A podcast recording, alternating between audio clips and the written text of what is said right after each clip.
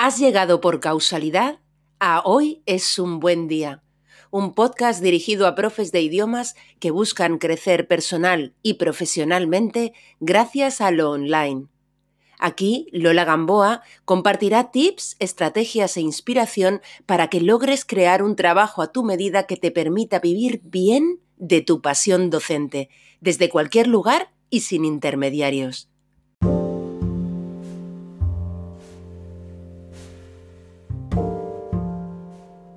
Hoy estoy súper emocionada porque te traigo una entrevista que hacía tiempo que quería hacer aquí en el podcast y es que hoy charlo con Elena Prieto, profesora de español, conocida youtuber y la responsable de los proyectos online que encontrarás en tu escuelaespanol.es y en elenaprieto.com. Y digo que hacía tiempo que quería entrevistarla porque siempre que hago una búsqueda en español relacionada con la enseñanza de idiomas, Elena aparece. Seguro que a ti también te ha ocurrido ha hecho y hace muy bien su trabajo para estar así de bien posicionada y que no solo seamos otros profes de idiomas los que la encontramos tan fácilmente. Elena mantiene sus clases particulares online, pero contadas, las que ella quiere tener. Su medio para darse a conocer son sus dos canales de YouTube, uno para alumnos de español y otro para profes, y su principal fuente de ingresos es una membresía que montó hace ahora más de 5 años. También forma a otros profes de español y ha publicado dos libros que juegan igualmente su papel en la construcción de su autoridad. ¿Cómo ha hecho Elena desde 2014, que fue cuando ella aterrizó en el mundo del L online desde su anterior vida como periodista, para ir dando pasos de forma inteligente, sólida y estratégica y construir poco a poco, pero de manera muy intencionada, el trabajo y la vida que ella desea? Nos lo cuenta abiertamente en la entrevista. Dale al play, disfruta y por supuesto te deseo que hoy tengas un gran, gran día.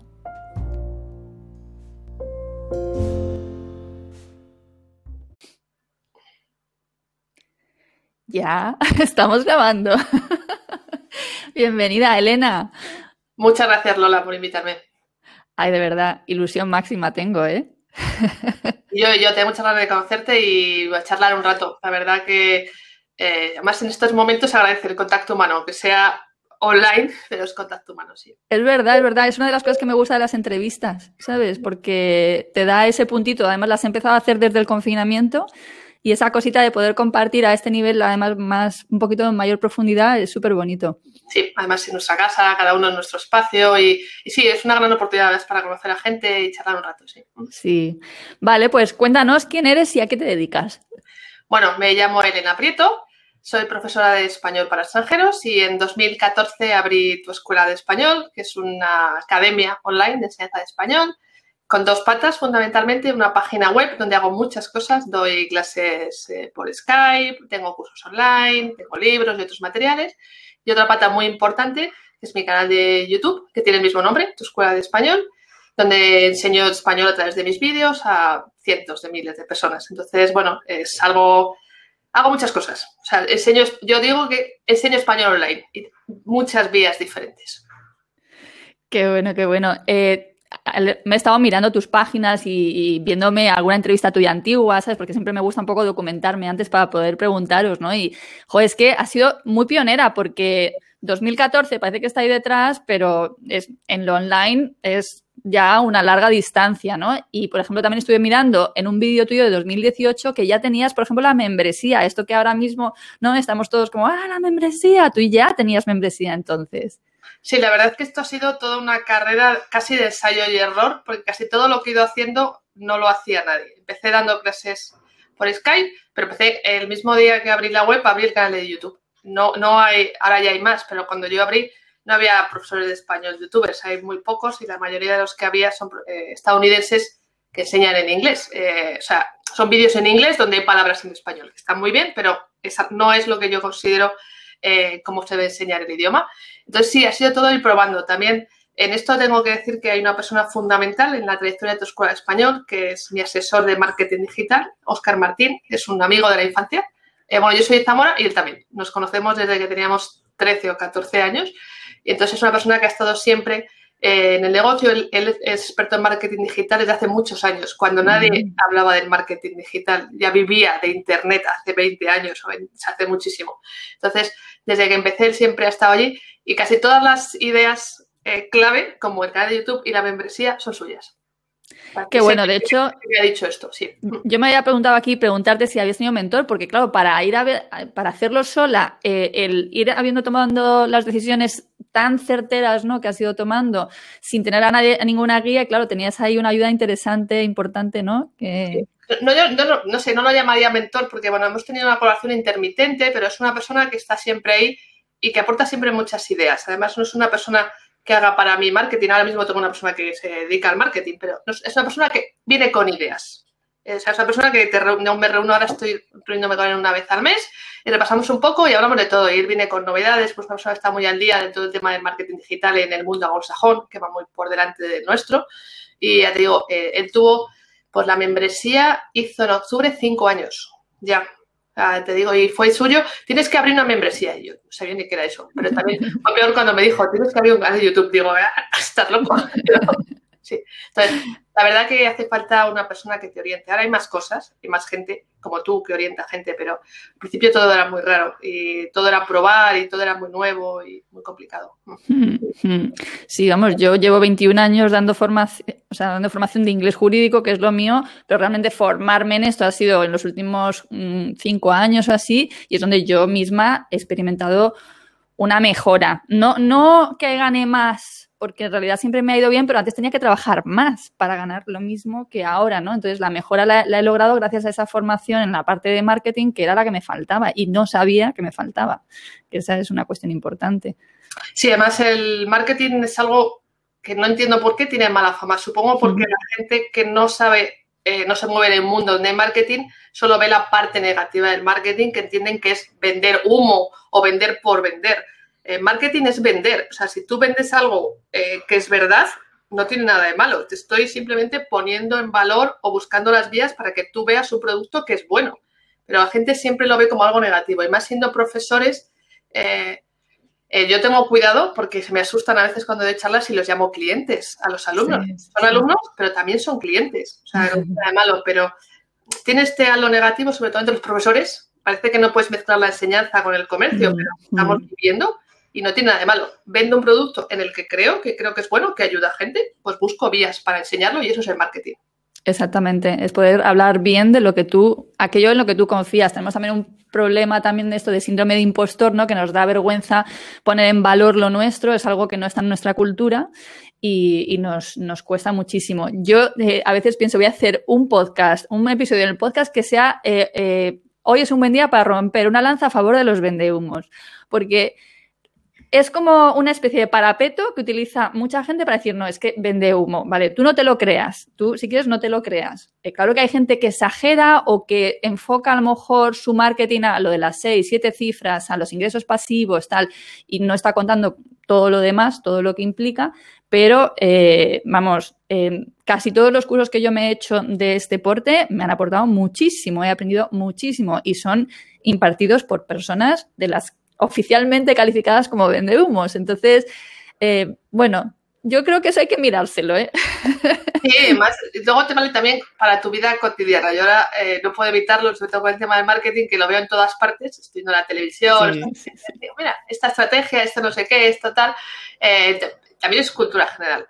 Yo creo que todo se aprende y es verdad que es una parte fundamental en nuestro negocio que no hay que descuidar y más hay múltiples, múltiples vías y tampoco tienes que probar todas, quiero decir, tienes que eh, entender lo que va mejor. Eh, tú eres podcaster, yo soy youtuber, o sea, no pasa nada, o sea, que hay muchas vías y no tienes que estar en todas partes, pero sí tienes que entender cómo funciona esto. Hmm. Sí, porque si no, puedes estar trabajando mucho, invirtiendo mucho esfuerzo en hacer cosas que no te están trayendo resultados. Y esa es otra cosa que pasa mucho, ¿no? Que hacemos y repetimos acciones que no nos llevan a ningún lugar. Entonces, en vez de revisar, bueno, esto no me está trayendo lo que yo necesito, ¿no? El alumnado, la manera de vivir que yo necesito, y, tengo que revisitarlo, ¿no? Y pensar qué es lo que no está funcionando. ¿Tú eh, en tu día a día externalizas algo en tu negocio? Eh, ¿Lo haces tú todo sola? ¿Cómo funciona esto? Bueno, externalizo cada vez más. Si no, no para mí no hay forma de crecer. Em, ya desde el principio, digamos, no soy partidaria de la filosofía do it yourself, 100%. Eh, Entiendo que cuando empiezas un negocio tienes que hacer más cosas de las que deberías para poder subsistir, pero creo que hay que contar con expertos, sobre todo en áreas clave donde tú no te sientas capaz. Yo, como te he dicho en el inicio, tengo un asesor en marketing digital y tengo una diseñadora gráfica toda la imagen gráfica de tu escuela de español, el logo está por ahí atrás, está al revés, pero está por ahí atrás.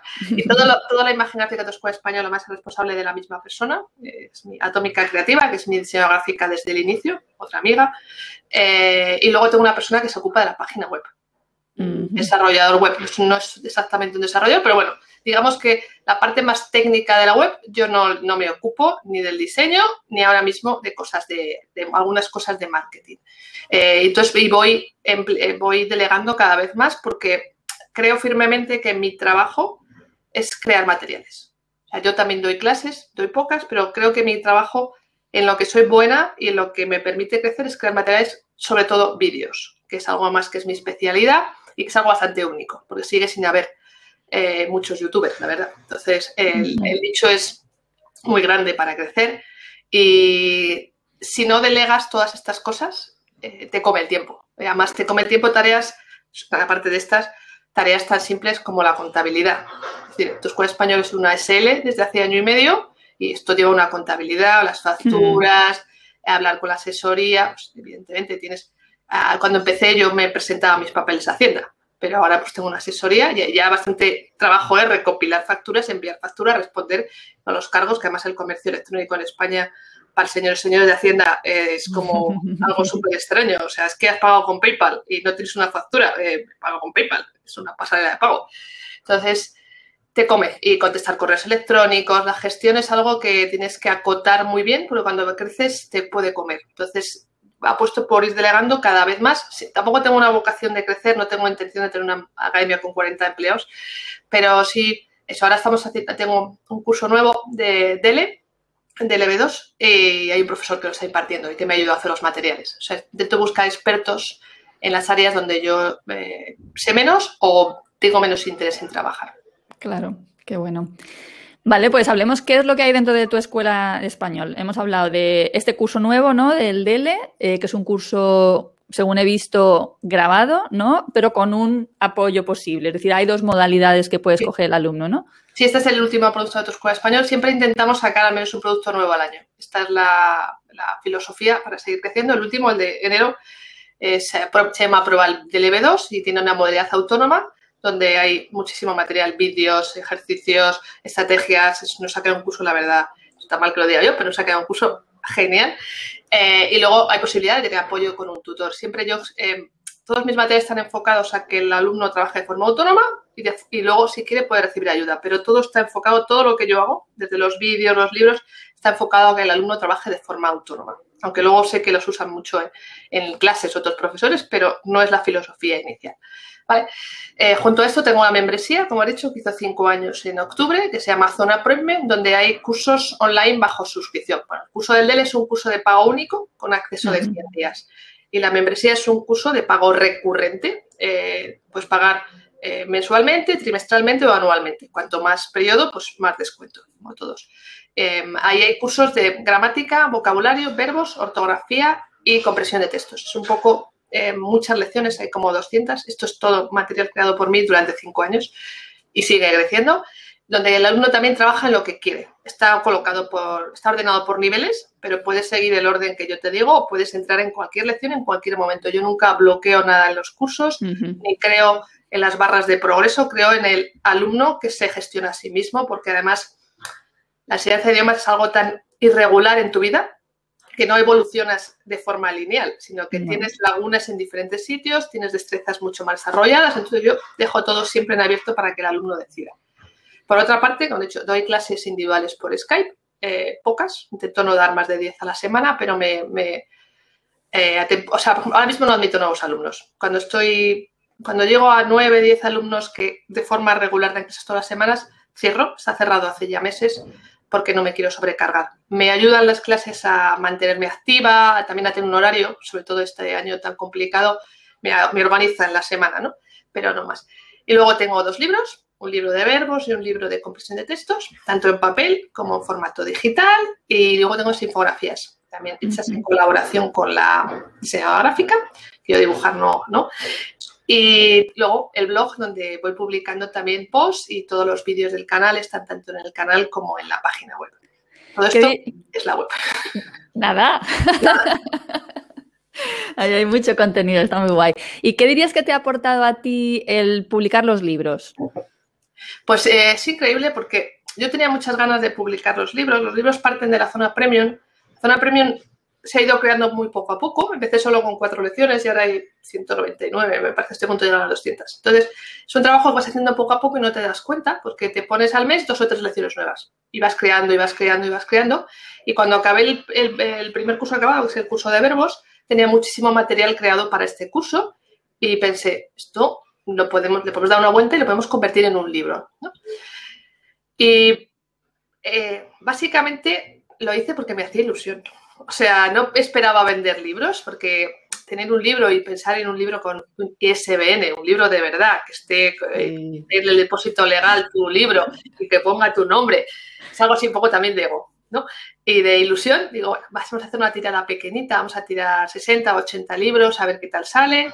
Eh, también digo, bueno, pagas la maquetación, la impresión, tampoco será mucho dinero y ya está. Y sorprendentemente el libro se empezó a vender bien sobre todo en formato digital, porque el libro, como yo hago tiradas pequeñas, el libro en papel cuesta 35 euros. Y si yo a Europa 10 euros más, que son 45, me parece un libro caro para lo que es el sector editorial del español. Aún así se vendió bastante bien en papel, ¿eh? pero se vende mucho mejor en, digital, que vale 10 euros menos. Y como funcionó bien, pues eh, el año siguiente saqué un segundo libro y ahora estamos preparando un tercer libro, para espero que esté para finales de año, un libro de preposiciones. Estamos preparando. Estamos, digo, porque este libro queremos que sea muy gráfico y va a tener muchas infografías y detalles gráficos de la diseñadora gráfica. Es que te lo preguntaba también porque em, he escuchado a gente ¿no? del mundo del marketing de estos que están súper top, que ganan miles y miles, eh, que eh, un libro realmente no, te, no es una fuente de ingresos de interés, también por el posicionamiento que ellos ya tienen y tal, pero que sí es interesante a nivel de autoridad, ¿no? De... Te, te da mucha marca, es increíble, parece mentira. La gente dice, si tiene hasta dos libros, o sea, que, que yo creo que mis libros están muy bien, pero que realmente tener un libro es buscar una empresa que te haga el diseño y una imprenta. O sea, cualquiera se puede autoimprimir un libro. O sea, incluso si lo editas tú, te quedará peor si no sabes eh, maquetar, pero, pero da muchísimo prestigio. Igual que las apariciones en medios de comunicación. Es algo increíble que te sigue dando prestigio. Yo, antes de ser profesora español, era periodista, trabajé 13 años en medios de comunicación. Entonces, yo no valoro el prestigio de los medios porque estuve mucho tiempo trabajando en medios y sé cómo funcionan. Y sé que aparecer en los medios muchas veces es una cuestión de casualidad. Por ejemplo, en mi caso, como he sido periodista muchos años y tengo muchos amigos y muchos colegas periodistas, me localizan rápido. Entonces, yo hago un acto, el año pasado estuve en Londres en un acto importante de YouTube, pues varios conocidos míos en Facebook me vieron y me escribieron y ahora casualmente trabajan en medios de comunicación. Entonces, eh, pero te da prestigio, es increíble todo esto. Entonces, yo creo que los gurús del marketing Em, están muy centrados en sus vías y desdeñan otras vías tradicionales, como las apariciones en medios de comunicación, como los libros. Todo suma para lo que somos, que somos una marca. Yo, Elena Prieto, y tu escuela español, es una marca más eh, totalmente indisoluble, la unión entre mi persona y mi marca, que es algo a veces complejo porque la marca soy yo. Em, todo es marca, todo lo que tú haces continuamente, estar hoy contigo aquí, eh, publicar un post o no publicarlo, Hmm. Yo soy súper cuidadosa, nunca opino de política, de temas conflictivos, porque mi decisión es que tu escuela española sea una marca blanca, una marca que no sea polémica. En el canal nunca hay nada conflictivo. Todo esto lleva a que yo tampoco opine en mis redes personales porque no hay nada personal, no os engañéis. Yo tengo un Facebook profesional y un Facebook personal y da igual, se interfieren continuamente. Y no puedes tener una cuenta de Twitter eh, con tu cara y que ponga Elena Prieto y que pretender que sea solo personal. Todo lo que haces cuando tienes una imagen pública eh, repercute en tu imagen. Todo, todo, todo. Bueno, lo importante también del libro es que te lo pasaste bien haciéndolo y era algo que te apetecía hacer, que esta es una de las cosas bonitas de esto, ¿no? Cuando realmente liberas tus espacios de tiempo y te permites jugar, ¿no? Y cuando llegó la, porque me, convencieron eh, todos los que me rodean para salir yo en la portada del libro. Y esto me parecía una fantasmada de mucho cuidado. O sea, digo que soy Richard Bowen aquí saliendo las portadas de los libros. porque claro, lo mismo. La marca eres tú, la marca eres tú, la marca eres tú, tienes que estar tú. Bueno, me convencieron, sufrí mucho, me hice una sesión de fotos con un fotógrafo profesional. Cuando abres la caja y ves el libro, lo voy a buscar, lo tengo aquí atrás. Es que veis qué grande estoy, es que es increíble. es que mirad, qué grande estoy. Es un libro en formato eh, A4, mejor para los para leer, bueno. grande, pero claro, yo cuando abrí la caja del libro y vi a esta Elena, digo, pero ¿esto qué es? ¡Qué vergüenza! ¡Qué chulo! ¡Qué ilusión! Y mi madre encantada, ¿eh? Lo tiene en el salón puesto, los dos libros. La verdad es que hace mucha ilusión y son de estas pequeñas satisfacciones. Y luego es increíble, pero la gente lo va comprando, lo va comprando, lo va comprando poco a poco y todo suma. Yo creo que hay una vía ahora muy extendida de marketing que es tener un producto. Un producto estrella, algo parecido a mi membresía, tiene mucha gente en el marketing y todo, o sea, apuesta todo a ese producto y todo gira en torno a eso. Eso requiere una estrategia de venta diferente, pero mi estrategia son muchos pequeños productos, ir sumando diferentes ingresos de diferentes sitios para ir construyendo un negocio con una base más amplia, para no arriesgarlo todo a un único producto. Entonces, todo suma poquito de aquí, un poquito de allá, otro poquito de allá, suma una buena estabilidad. Mm, qué bueno. Yo es que en mi caso también tengo bastantes cursos eh, y además yo funciono con lanzamientos, lo cual para mí es conflictivo porque yo no puedo estar lanzando constantemente a una base de datos, ¿sabes? Otra cosa, otra cosa, porque claro, quemarías la base de datos, pero a la vez me niego a no crear lo que me apetece crear, ¿sabes? Es decir, es que a mí se me ocurre una idea y la estoy plasmando al segundo. O sea, eh, mariposas en la tripa, pues ya está, ya lo tengo creado, ¿sabes? Ya estoy creando la foto y diciendo, ah, vale, sí, sí, esto va a ir así, esta va a ser la imagen y tal. Entonces, que tampoco me gusta que la estrategia eh, arrolle ¿no? La parte creativa que una tiene, ¿sabes? Cuando a ti te apetece crear algo nuevo y te lo está pidiendo el cuerpo, pues adelante, ¿no? Mm. Es verdad, además, eh, para, eso, somos nuestras jefas. O sea, esto, eh, la gente solo ve la parte positiva, esto, haces lo que quieres, ya, también trabajas muchas horas. Yo nunca he trabajado tanto como estos últimos casi siete años. Pero trabajo con gusto y como dices tú, hay que permitirse salirse de lo que se supone que debes hacer. O sea, es que esto, bueno, yo escucho al asesor de marketing, pero es asesor y asesora y la decisión la tomo yo. Claro que sí. Y Elena, ¿la gente te llega siempre, eh, o sea, la vía de entrada para ti es tu canal de YouTube? Sí. Sí, es increíble. Cuando empecé probé diferentes cosas, hice un poco de AdWords, eh, no, sabía cómo hacerlo, o sea, probé muchas cosas. Pero desde hace mucho tiempo ya la vía es el canal. El canal es, o sea, es increíble, a mí me parece increíble. El canal eh, tiene ahora mismo 286.000 suscriptores y estamos... 87.000, lo vi yo ayer, ¿eh? 287.000. y tiene unas, ahora mismo unas 600.000 visualizaciones al mes los vídeos. Entonces es una vía brutal de, entrada de personas. Prácticamente todo, todo, todo lo que me... La web también está bien posicionada, hay posts bien posicionados y tiene también muchas visitas pero la gente llega a través del canal, que ve, es algo muy gráfico ver cómo yo explico, o sea, ver cómo, no sé, no, me parece un poco atrevido llamarlo mi metodología, porque no creo que sea una metodología como tal, pero digamos que es mi estilo de, enseñanza que impregna todo, porque todos los materiales de tu escuela español son míos. el, curso del DER es la primera vez que contamos con un colaborador para hacer materiales, todo lo, y partes mío todo lo demás que hay, todo, todo, todo, todo lo que hay de trabajo eh, de materiales está hecho por mí. Entonces impregna mi filosofía y mi forma de explicar. Eh, creo que tengo una eh, un tinte periodístico a la hora de explicar, porque eso, trabajé muchos años en prensa, entonces la forma de explicar como si fuera noticia de periódico, ¿no? Todo esto eh, huyo completamente de los tecnicismos, ¿no? los términos lingüísticos. Bueno, hay muchas cositas que van definiendo tu estilo que se reflejan en los vídeos y a la gente le gusta. Yo también digo también que no tienes que gustarle a todo el mundo. O sea, no hace falta que todo el mundo les guste yo. Con que le guste al número suficiente de personas, perfecto. claro que sí. Bueno, y con el tema de la membresía, eh, ¿tu experiencia es positiva con la membresía? ¿Qué nos contarías de, este formato que está ahora tan en boga? La experiencia es positiva, a mí pero al principio creció despacito. También yo tenía poco contenido.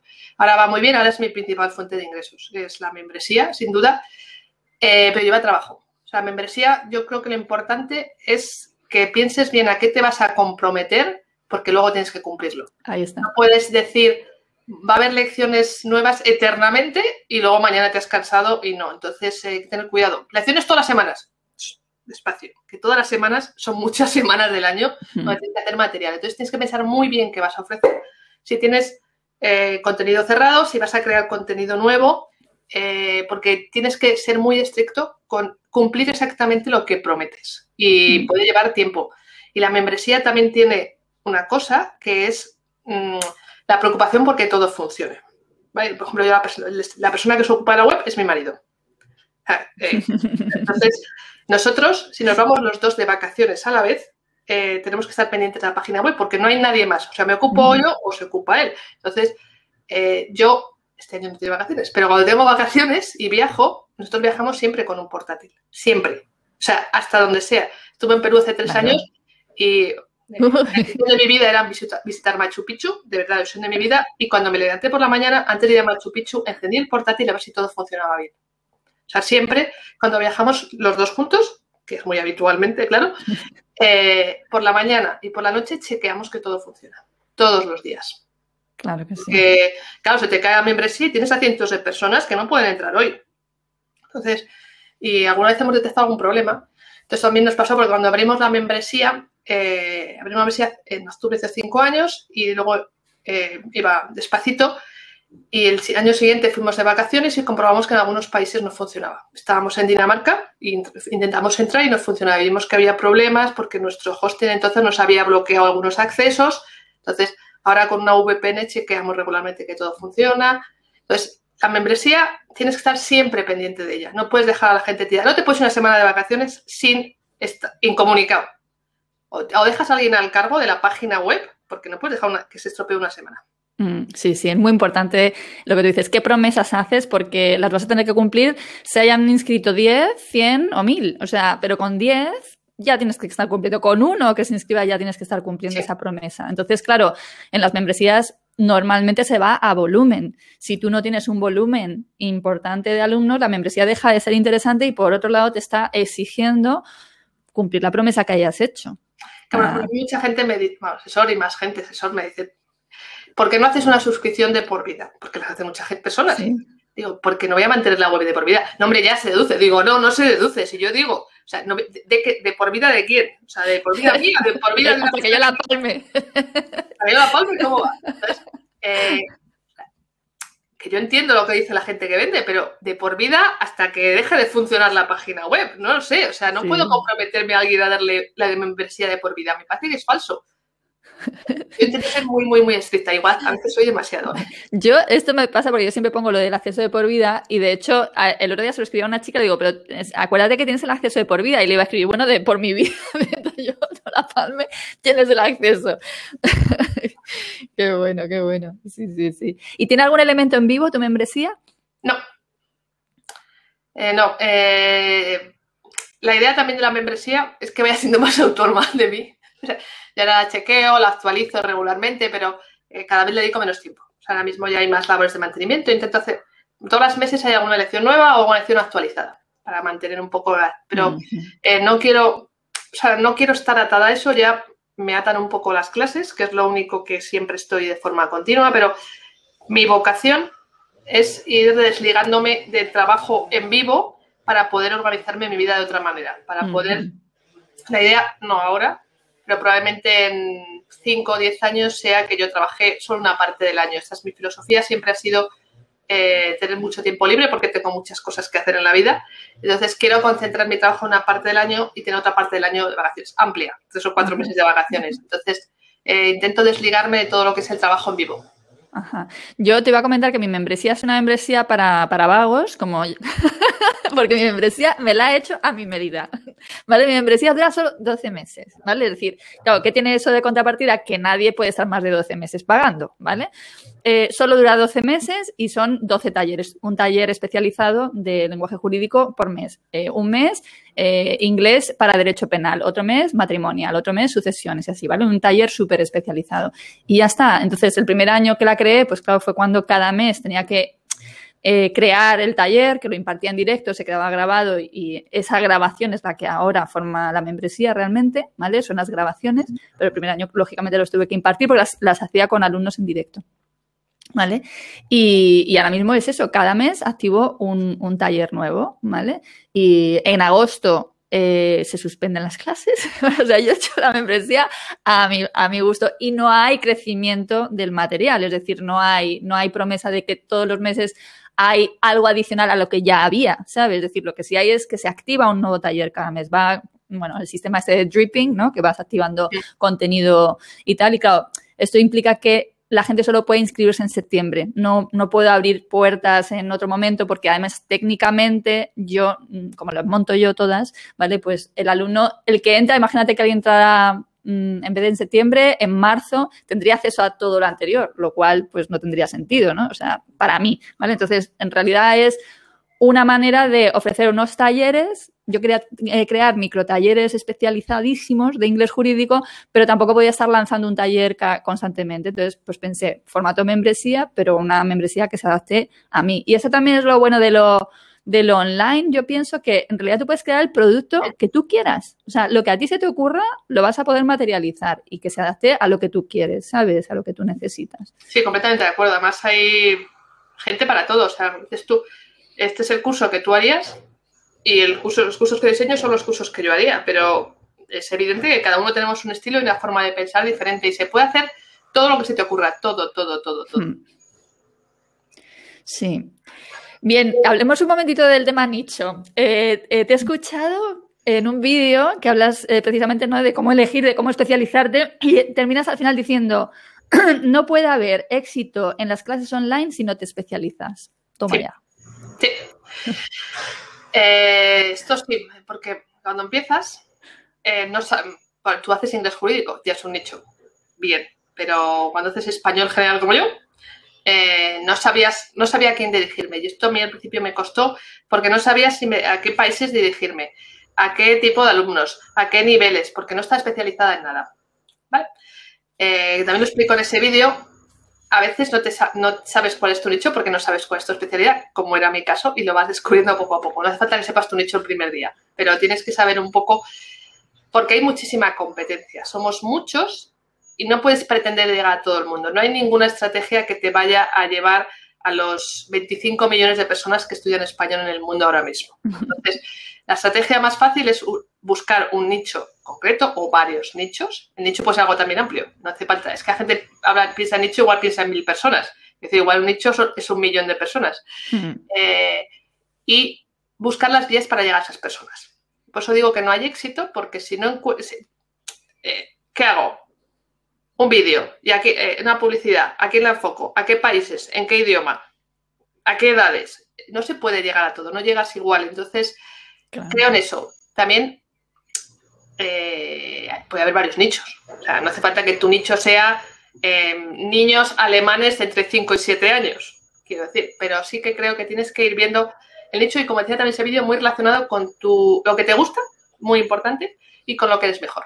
Y a veces el nicho te llega como a mí de forma sola, por, por eh, eliminación. O sea, yo empecé dando clases a todos los niveles y muy pronto eliminé los más bajos porque no me sentía cómoda, no me gustaban, ni las clases presenciales tampoco me gustan, porque a mí me gusta hablar con la gente.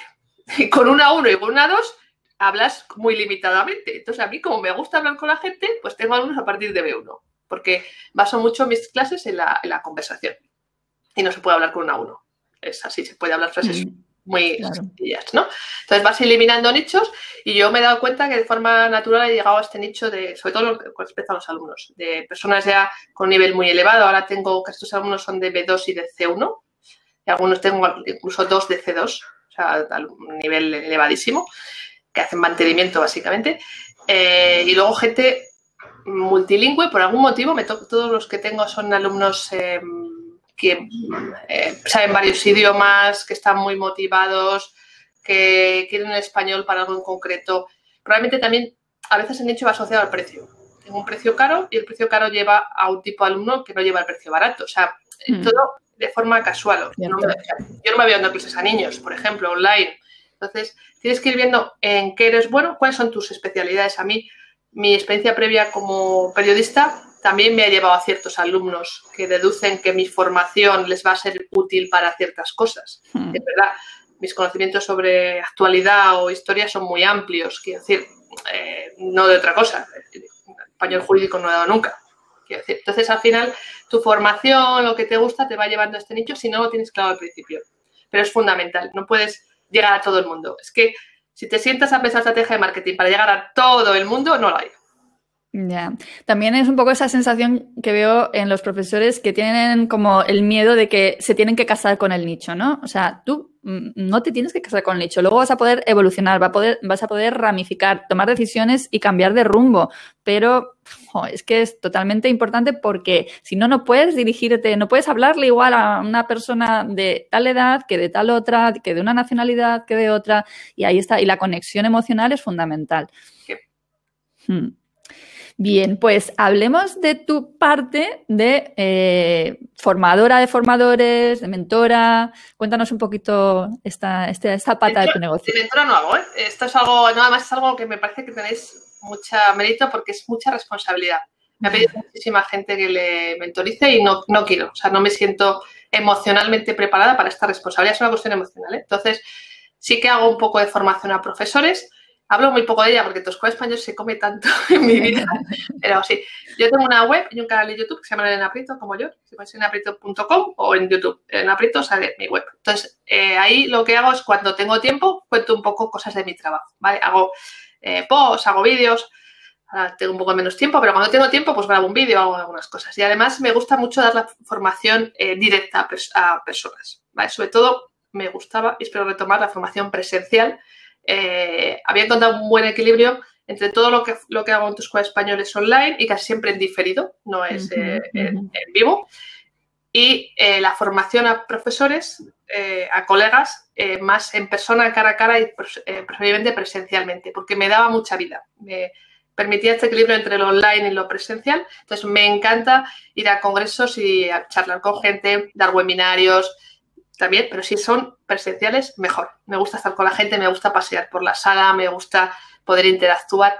Y es algo que me gusta mucho y al que le dedico menos tiempo del que creo que debería y no tengo más tiempo. Pero me gusta muchísimo. Es algo que cuando tu escuela español vaya todo más rodado, me gustaría dedicarle más tiempo. Pero no quiero hacer mentoría. O sea, no quiero mentora de nadie porque es mucha responsabilidad. Así que puedo dar consejos y explicar lo que hago, pero no quiero estar responsabilidad, ¿no? Bueno, pero tus vídeos, ¿sabes? Eh, son muy de orientación, ¿sabes? Sí, sí, sí, lo sé, pero, mm, no quiero decirle a alguien, tienes que hacer esto y luego esto y luego me viene, ay, me he pasado esto. O sea, esa relación más estrecha con el mentor eh, no la quiero. Ahora mismo, ¿eh? porque sobre todo es que es una cuestión, soy una persona muy empática con el sufrimiento ajeno y creo que sufriría mucho ahora ya sabes, la situación es muy compleja y entiendo que te llega gente que alguno roza la desesperación, ¿no? Esto como vía para he fracasado en los negocios o me han despedido del trabajo y la responsabilidad de tener que ayudarles, porque para ellos es casi la última oportunidad, ahora mismo yo no puedo con ella. O sea, es una cuestión psicológica mía, ¿eh? Mm. pero sí que me gusta muchísimo dar formación y siempre que alguien me invita, hago, porque como tengo tan poco tiempo, no me puedo, no tengo tiempo de sentarme a organizar un curso. O sea, es así, no tengo tiempo. Pero si tú organizas un curso y me invitas, que tú ya te has ocupado de todo, yo me preocupo de mi partecita, eh, me encanta. Ahora he dado una charla de hace un par de semanas para la Asociación de Profesores Españoles de Costa Rica y me lo pasé genial, quiero decir, o sea, me encanta. Y sobre todo, si son presenciales, todo el que me estéis escuchando y organizáis eventos presenciales cuando todo esto pase, me encanta, lo disfruto muchísimo el estar con la gente, el pasear, el hablar, el conocernos cara a cara, muchísimo.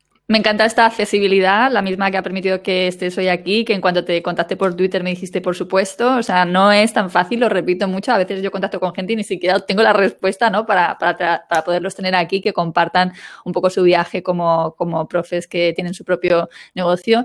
Y, y es, un, es un placer, la verdad, poder, ¿no? Tener a personas que están dispuestas a decir, venga, te abro las puertas y te cuento cómo, más, no, tienes que contar cada detalle de tu, de tu proceso, ¿sabes? Pero sí, eh, muchas de las cosas que compartís pues inspiran muchísimo, ¿no? A gente que está ahí, que no se atreve a dar ese, ese salto. Y... a, mí me, a mí me gusta más, me sorprendió. Una vez di una charla eh, en un congreso en Madrid, se me acercó el, el, organizador de la charla cuando acabó, porque me ha gustado mucho y tal, y me dijo una cosa que me sorprendió mucho. Me dijo, qué generosa eres, Elena. ¿Por qué? Porque has compartido cosas eh, como muy importantes. Digo, pues para eso me habéis invitado, ¿no? Me habéis pedido que hable de cómo ser profesor online y yo cuento un poco en una hora eh, lo que creo más destacado. Y me dijo, ya, pero estás enseñando a otras personas a quitarte el trabajo. Digo, no, no, no, no, no. yo, ya tengo mi trabajo. O sea, esto cuantos más seamos y con más formación es mejor para todos. Yo creo en dignificar eh, la enseñanza online. Entonces, cuanto más profesionales estemos trabajando en esto, hay alumnos para todos. Lo que tenemos que tener es eh, profesionales trabajando en esto, profesionales que sepan de enseñar su idioma, que sepan de marketing, que sean profesores, o sea, necesitamos más. Mm. Pero los aires. Qué bueno. Eh, lo que te iba a comentar también antes es que a mí es verdad que el primer año que saqué el mentoring tuve mis momentos iniciales de un poco de desvelo, ¿no? De sentir que, que, estaba asumiendo una responsabilidad y tuve que hablar conmigo misma para decir, no, tú no estás asumiendo esa responsabilidad. Es decir, yo lo que voy a hacer es mostrar lo que yo he recorrido y lo que te puede valer y te voy a intentar eh, dar opiniones desde unos pasos más adelante, pero como siempre las decisiones las tomas tú y luego también para mí es importante que la gente que entra en el mentoring no venga en esa situación desesperada que tú estabas comentando, porque entonces realmente lo que tiene que hacer primero es resolver esa situación desesperada, tiene que haber un sustento económico que le permita trabajar en esto, porque esto, como tú bien sabes, no pasa, no ocurre de la noche a la mañana. Hmm. Es imposible. Sí, además hay que ser un paciente. Internet es lento. Internet, por eso mucha gente me pregunta cuál es el éxito de tu canal de YouTube. Eh, la constancia. Soy muy constante y soy muy borrica y aguanto. soy acá, pero parezco aragonesa, soy tozuda y aguanto y aguanto y aguanto porque eh, los primeros meses es cuando deja todo el mundo. Porque los primeros meses, incluso los primeros dos años, son muy duros porque todo va muy despacio. Entonces tienes que seguir haciendo trabajo, bueno, en el caso un podcast, no, en mi caso un vídeo, y otro vídeo, y otro vídeo, y te ven dos, y te ven, mañana te ven diez, y pasado te ven cien, y dices no voy a crecer nunca, y ahí es cuando lo deja casi todo el mundo. Entonces, eh, lo mismo con todo. Entonces tienes que eh, ser paciente, tienes que aprender en las mentorías, tienes que leer de marketing y tienes que entender que mañana no vas a vivir de esto. Ni probablemente en un año. Con suerte, si todo va bien, en dos años conseguirás tener unos ciertos ingresos regulares, pero yo el primer año perdí dinero, es evidente. O sea, es que lo normal es que pierdas dinero el primer año. Entonces yo, por suerte, tenía mis ahorros y me podía dedicar esto a tiempo completo porque tenía todo planificado para esto. Pero no esperaba ganar dinero el primer año. Lo perdí. O sea, no es que lo, ni cubrí gastos el primer año. Ya. Es normal. Eres súper organizada, ¿no? Sí, soy un poco... tengo algunos alumnos que me han dicho como piropo que parezco alemana. Digo, soy, soy, muy organizada. Eh, y luego soy un poco cuadriculada, ¿eh? Organizada, pero también soy una persona muy constante, muy constante. O sea, este año ha sido todo más difícil mantener la constancia, pero es una persona que me pongo un objetivo y voy, y voy, y voy. Y no es, no es fácil desmoralizarme. Soy una optimista incorregible y tengo mucha fe y todo va para adelante. Creo que si trabajas duro y tienes fe, de una manera u otra, vas a poder vivir. O sea, igual no llegas a ser una superestrella y a ser Richard Vaughan, es evidente, pero hay muchas eh, etapas por el camino en las que uno puede vivir. Y para mí tener la fortuna de ser mi propia jefa, de organizar mi vida, de hacer el trabajo que yo quiero y como quiero es tan importante que esto eh, ya es todo. Totalmente. ¿Y qué te va a decir tú con qué periodicidad publicas en tu canal? Bueno, la, filosofía es publicar un vídeo a la semana. Entonces, antes de la pandemia se estaba cumpliendo, con la pandemia eh, lo pasé mal, los primeros meses no lo llevé nada bien, eh, entonces perdí bastante el ritmo. Estoy intentando ahora recuperar el ritmo, pero no lo, no, no lo he llevado nada bien emocionalmente el encierro, la ruptura con mi anterior vida, porque yo viajaba muchísimo. Eh, para mí, como te he dicho, el equilibrio entre lo online y lo presencial era muy importante para mi estabilidad emocional. Y todo eso estalló por los aires. Entonces, eh, pasé unos meses muy complicados donde casi no publicaba. Pero este año estoy intentando recuperar y un vídeo a la semana porque mis vídeos Pues si alguien no los ha visto, normalmente los hago yo los vídeos, son unos dibujitos, se llaman dibujo animado, los dibujos que van apareciendo y se van dibujando y llevan mucho tiempo. O sea, la, más o menos tardo dos días enteros en preparar un vídeo, vídeo de 8 mm. o 10 minutos. Entonces, eh, no se puede hacer un vídeo al día, quiero decir, porque no, no da tiempo. Entonces, intento hacer uno a la semana, dedico casi la mitad de la semana a YouTube y la otra semana al resto. Fíjate. ¿Y qué aprendizajes dirías que has tenido en estos siete años que llevas desde que empezaste? Así, aprendizajes fundamentales que puedas así resumir sin problema. Bueno, he aprendido tantas cosas. Eh, es increíble. He descubierto un mundo nuevo. Yo no sabía nada de este mundo y he descubierto un mundo que además sigo descubriendo porque el marketing, el mundo de Internet, el mundo de YouTube es todo tan grande y tan fascinante. Creo que em, al principio me dolía la cabeza muchos días y luego pensaba que era porque estaba aprendiendo demasiado. Digo, cada día aprendo una cosa nueva. yo empecé con el negocio con 35 años, ya no tenía 20. Quiero decir, eh, la tecnología no es, yo no soy nativa digital, no sé si alguno hay, pero yo desde luego no lo soy. Entonces era muy difícil. Pero sobre todo creo que lo que he aprendido es eh, a, conocerme más a mí misma, a saber cuáles son mis límites, a, veces intentar forzarlos, a veces también, pues como te he dicho con la pandemia, ser permisiva conmigo, a decirme, pues si no puedo trabajar hoy no trabajo.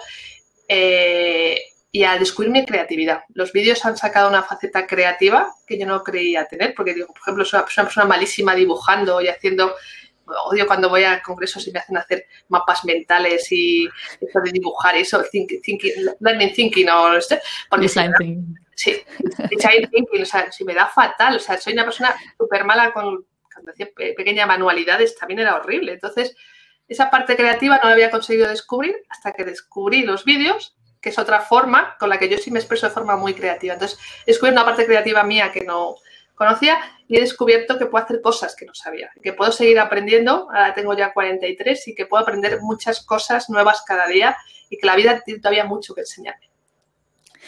Me encanta, de verdad. Buenísimo.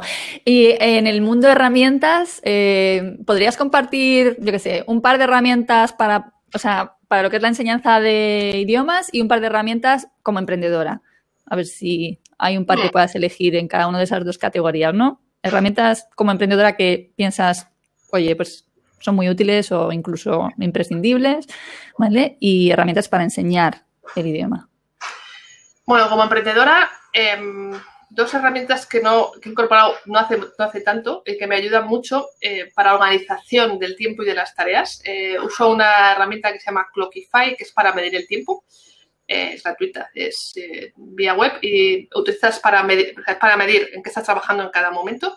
Y otra que se llama ClickUp, que es para organización de tareas que la uso con el equipo, donde tenemos, son unos paneles donde vas poniendo las tareas que hay, en qué estado están, pendiente, en marcha, finalizada. Como trabajamos ahora cuatro personas, más o menos de forma habitual, más algún colaborador, pues tienen todos acceso y yo les voy poniendo sus tareas, las voy revisando. Entonces, eh, incluso las mías propias. O sea, tengo una parte privada en este ClickUp donde pongo mis tareas, porque tengo tantas tareas. O sea, cuando digo tantas, os podéis hacer una idea. o sea, creo que llenaría tres folios de tareas desde las más pequeñitas, pero que también hay que hacerlas las más grandes, ¿vale? Entonces, eh, esto, esta herramienta la eh, empecé a utilizar el año pasado y me está ayudando mucho. Estuve mucho tiempo buscando una herramienta para gestionar todas las tareas que tengo. Además, como tengo tantas áreas de negocio, es muy difícil porque tengo que hacer un vídeo para YouTube, comentar comentarios, pensar en actualizar el curso, tengo que terminar esto con otro, tengo alumnos. Entonces, eh, mm. una herramienta de gestión de tareas es fundamental. Y luego la del tiempo, esa la he puesto hace muy poco, pero esto me cuenta, puse en octubre o noviembre, porque no era muy consciente de cuánto tiempo dedicaba a cada cosa. Pues ahora te he dicho, dedico casi la mitad de la semana a YouTube, porque ahora lo mido.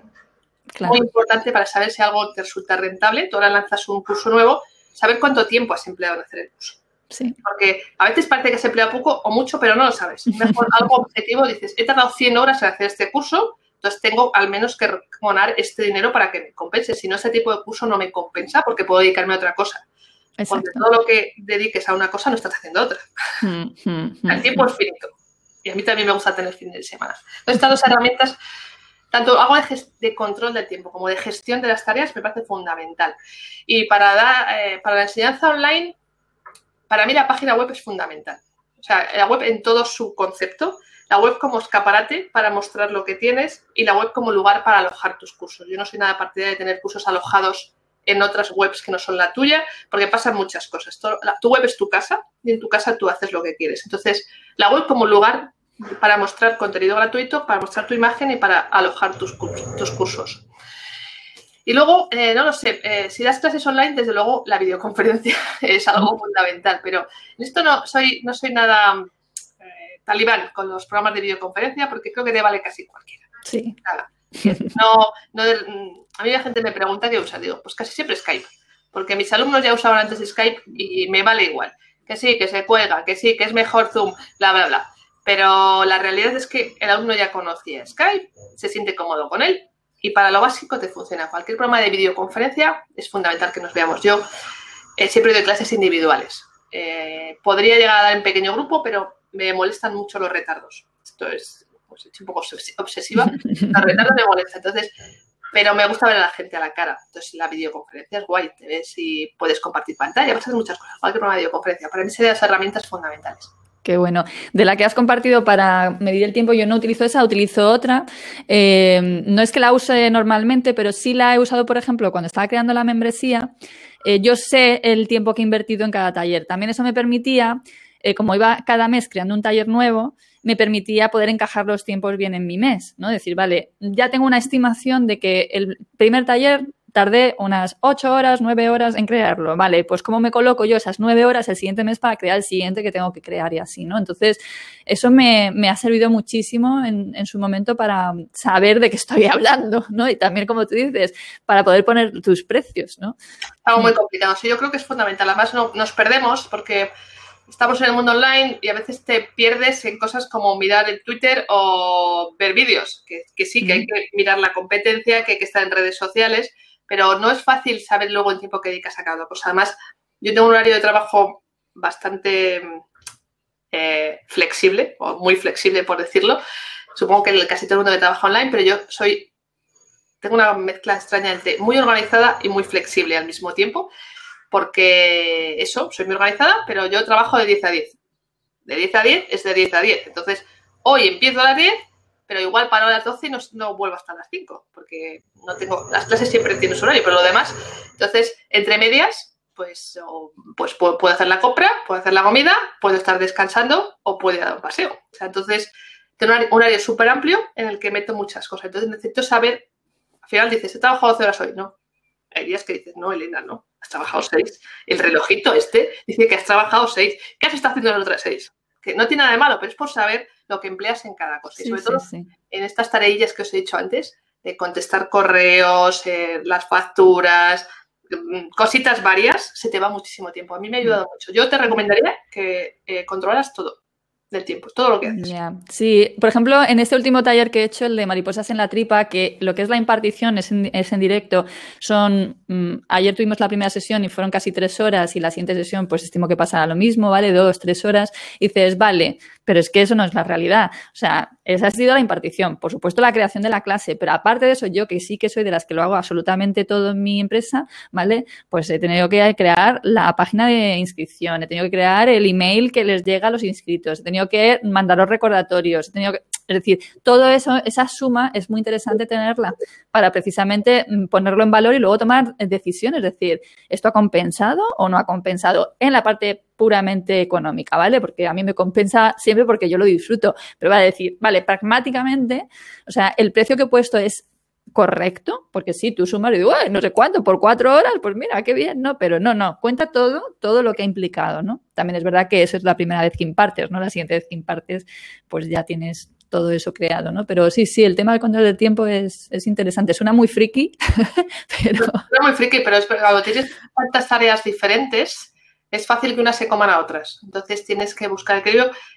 Y yo siempre pienso, ¿qué es lo más importante para mí? Crear contenido. O sea, todas las demás tareas eh, tienen que ser accesorias no pueden ocupar más de la mitad del tiempo. Si mi objetivo es crear contenido, en primer lugar los vídeos de YouTube y luego eh, actualizar los materiales que hay y crear nuevos materiales, tengo que encontrar esos huecos y lo demás tiene que ir encajado en otros sitios. Es muy eh, tentador recibir un correo electrónico y contestarlo, hmm. porque te lo quitas de la cabeza.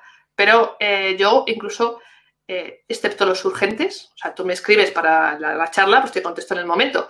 Pero yo tengo una, en el móvil tengo unas banderitas de colores y categorizo los emails. Entonces, los urgentes los contesto en el momento. Y los demás intento contestar emails los viernes por la mañana solo. O sea, si alguien me escribe y no le he contestado hasta el viernes, que no soy impaciente porque no era urgente, lo siento. Entonces, los viernes por la mañana dedico un par de horas a contestar emails. Sí. Yo solo tuve durante un tiempo un, un autorrespondedor de estos, ¿no? Que decía, eh, te aviso de que solo eh, leo correos los martes y los jueves. Si es algo urgente, eh, que me imagino que no lo va a ser, ¿vale? Pues puedes llamarme por teléfono y ponía el móvil y tal. Pero, pero eso lo estuve haciendo, en ese momento tenía equipo, ¿sabes? Entonces, claro, también me lo podía permitir más. O yo me lo concedía más. Ahora tampoco me molesta ahora mismo. Reviso más el correo que antes, lo reviso todos los días y contesto todos los días. Y además porque me parece que la atención al alumno no sí exige, o sea, la gente flipa cuando le contestas inmediatamente, ¿sabes? Pero también eso es una carga que te llevas tú, ¿vale? Entonces es, bueno, saber educar, si tú a la gente le avisas, que es lo que yo hacía, te aviso de que solo mido correos los martes y los jueves, ¿vale? Si tienes urgencia, pues contáctame por esta otra vía, ¿sabes? Y nadie te contacta porque urgencia no tiene nadie. Claro, entonces yo urgente digo, em, o sea, mis alumnos a los de las clases siempre son urgentes, aunque no sea urgente, quiero decir, o sea, hay diferentes eh, categorías de los alumnos que tienen en las clases. Tengo una relación diferente con ellos. Ya digo, ahora mismo son nueve, me parece. Tampoco no me mandan regularmente emails, pero evidentemente si un alumno de una clase me manda un email, le contesto hoy. O sea, y luego, eh, si me mandas un email de que hay un problema en la membresía, eso se arregla en el momento pero es que recibo muchos emails. Lola, no la gente que me escribe, gente con la que no tengo una relación, quiero decir, gente que no conozco de nada, que me pide ayuda, que me pide consejo, que me pregunta cosas, más luego la gestión de las redes sociales es algo muy complejo en YouTube. Eh, no, o sea, si a alguien no le contesto en YouTube, que no se estrese porque contesto cuando puedo. A los comentarios recibo cada día 80 comentarios en los vídeos. O sea, no, de vez en cuando también me pongo, me pongo a contestar comentarios, pero es imposible contestar todo, todo. Cuando tienes ya también el canal, no es imposible contestar. Por eso especialmente agradezco que tú estés hoy aquí que me contestaras. ¿eh? Me ha pasado con varios de vosotros que ya tenéis un volumen de que, eh, o sea, de seguimiento que hace que, que, yo entiendo que vais a tener gente escribiéndoos constantemente. Me pasa a mí, no tengo vuestro volumen de seguimiento, ¿sabes? Y, y, es siempre un email más que tienes que responder o un comentario más que tienes que responder. Entonces yo por eso particularmente agradecí mucho tu respuesta. Y bueno, pues cerrando ya, eh, te voy a pedir si te atreves con algunos, no sé, algún consejo, ¿no? Para estos profes de idiomas, de cualquier idioma que, que estén escuchando el podcast, que, que tienen el run run de montarse por su cuenta, pero no terminan de dar el salto. Mm, como he estado muy filosófica hoy, la pandemia me ha puesto muy filosófica. Eh, luchad por vuestros sueños. Este es mi consejo. No va a ser fácil, no va a ser el primer día, pero si de verdad creéis en un proyecto, intentadlo. Yo creo que lo peor que puede en la vida es arrepentirte de no haberlo intentado. Suena atópico, pero es verdad. Entonces, eh, no estás contento con la vida que llevas, quieres probar algo diferente, lánzate y pruébalo. Fórmate, eh, fórmate de alguna manera, pues fórmate con Lola o lo sea, pero de alguna fórmate, eh, piensa bien en lo que quieres hacer e inténtalo. Inténtalo. O sea, Internet es muy grande, hay muchísimas oportunidades por delante y solo tenemos una vida. No, no te arrepientas de no haberlo intentado. Eso lo digo yo mucho también. Y empieza ya, porque esto lleva tiempo. Entonces puedes irlo compaginando, encuéntrale el hueco, lo compaginas como puedas con lo que estás haciendo y, esto va a tener un recorrido que no puedes ir. Dices, bueno, ya lo haré, esto es el futuro. Esto no es el futuro, esto está aquí, esto está allá. Elena lleva mucho tiempo ya haciéndolo, ¿vale? Y, y es una fórmula mm, que nos estamos bueno, es perfecta para los profes de idiomas, pienso, por un lado, y, muchos nos estamos beneficiando de ella desde hace ya un tiempo, ¿no? Mm. Sí, queda, hay mucho hueco, ¿eh? O sea, no os penséis que porque estemos aquí Lola y yo nos hemos cogido ya todos los alumnos que hay, ni mucho menos, ¿eh? Creo que el hueco es, queda mucho, mucho espacio y como os decía antes, faltan profesionales. O sea, profesionales que nos dediquemos a esto no hay tantos. O sea, tú entras y dices, hay mucho profesor. No, profesionales no hay tantos entonces yo creo que hay espacio para más profesionales preparados y con ganas, hay mucho. Y es una vía perfecta para trabajar. Además, la precarización de los profesores de idiomas es eh, eh, inimaginable en España y en, muchos países. ¿eh? No, no tienen el reconocimiento, no tenemos el reconocimiento que nos merecemos como otros profesionales. Pero mm, intentadlo. Y si fracasáis tampoco pasa nada. En esto sí que tenemos un poco de problema en nuestra cultura española, ese miedo al fracaso el fracaso es una parte de la vida. A veces algo no te sale bien, has aprendido y pruebas otra cosa, no pasa nada. Totalmente de acuerdo.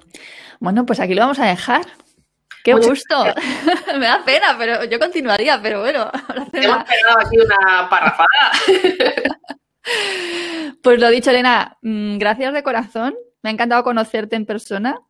Y, y, nada, que de verdad todo lo que has compartido espero que va a ser de mucha utilidad para la gente que escucha el podcast.